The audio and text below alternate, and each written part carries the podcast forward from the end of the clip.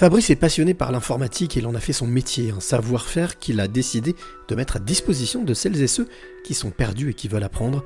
C'est la rencontre inspirante du jour. Je m'appelle Fabrice euh, Béal et je suis formateur euh, sur, euh, sur Internet, donc je me sers de YouTube pour former les gens en informatique. Quand tu dis formateur, ça veut dire que tu les accompagnes, tu les guides? Oui, c'est ça. En fait, bah, c'est parti d'un besoin que ma belle-mère avait parce qu'elle est nulle en informatique et euh, comme elle est à 300 km d'ici, c'était compliqué par téléphone. Donc j'ai commencé à lui faire quelques vidéos pour lui expliquer le fonctionnement du euh, comment fonctionnait le bon coin, enfin vraiment des choses toutes bêtes.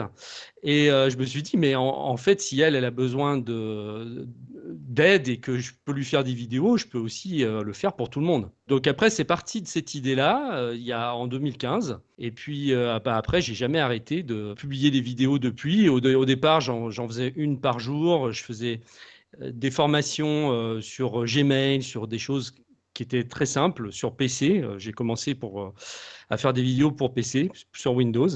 Je suppose que ce n'a pas toujours été ton métier Non, pas du tout. Euh, au départ, je suis disquaire VPCiste, donc euh, disquaire par vente par correspondance. Bon, ça, c'est vieux, hein, puisqu'à l'époque, j'avais 22 ans. Je me suis lancé euh, là-dedans parce que c'était une passion. Et après, avec le temps, avec la, crise du disque, bon, bah, j'ai pas pu continuer, en fait. Enfin, du moins, je pouvais plus en vivre. J'ai toujours continué à les vendre, mais je pouvais plus en vivre.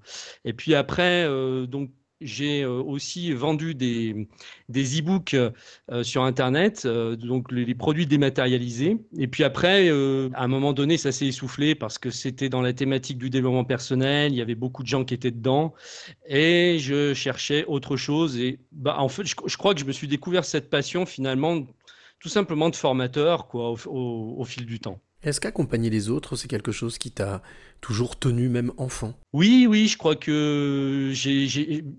C'est vrai que j'ai un côté guide euh, depuis, depuis euh, longtemps. Alors, enfant, je ne sais pas, parce que c'était peut-être pas évident de le voir à l'époque, mais j'ai commencé à voir ça, on va dire, euh, quand j'ai commencé à être un jeune adulte, quoi. C'est vrai que j'aimais bien donner des conseils, rassurer les gens. D'ailleurs, mon père était agent d'assurance. Alors, je ne sais pas si ça peut avoir un lien, mais quelque part, s'il était agent d'assurance, euh, c'est parce qu'il avait envie de rassurer les gens.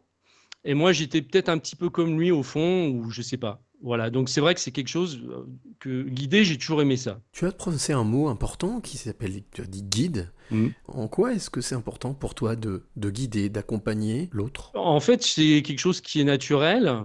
Euh, moi, j'éprouve beaucoup de, de plaisir à le faire. Je pourrais pas expliquer pourquoi. En tout cas, moi, je ressens euh, le, plaisir vraiment de guider l'autre, de partager, c'est le partage finalement. C'était un peu comme quand euh, j'ai commencé à vendre mes disques. Euh, pourquoi je vendais des disques? Ben, Je me suis rendu compte que c'était pour partager ma passion. C'était la meilleure façon de partager ma passion, la musique. Est-ce que ce, on va dire, cette habitude, en tout cas cette aisance de partage, t'a permis à des moments un peu plus sombres de pouvoir justement tenir la barre Oui, oui, oui, tout à fait. je pense que finalement, quand on donne, euh, voilà, qu'on partage, on oublie un petit peu ses, soucis.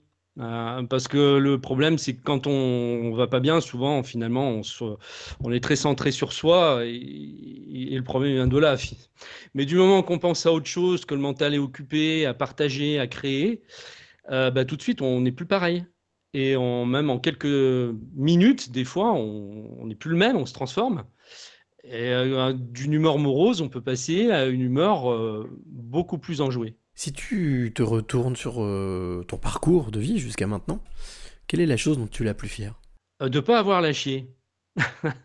Parce que c'est vrai que depuis que j'ai commencé, bon, j'avais ouvert donc mon affaire de disque, j'avais 22 ans à l'époque.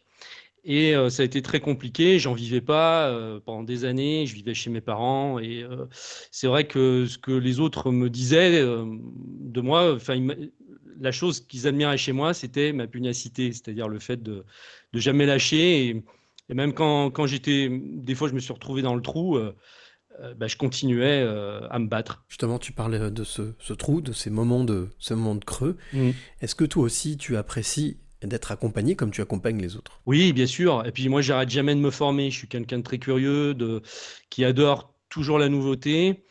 Et euh, donc moi-même, je suis un très, très grand consommateur de, YouTube.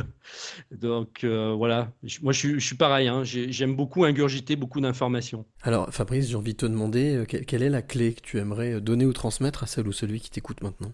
La clé, eh bien, c'est d'écouter sa voix intérieure. Pour moi, ça a été ça, c'est-à-dire que finalement, depuis toujours, j'ai je me suis écouté, j'ai écouté mon intuition, j'ai écouté euh, ce que j'avais à l'intérieur de moi. Et y a, je pense qu'il y a beaucoup de gens qui osent pas, en fait, et qui, par peur, ben, restent un petit peu dans, le sillage du système. Et euh, je pense que c'est très important de s'écouter d'abord, et de ne pas écouter trop les autres, en fait, d'ailleurs.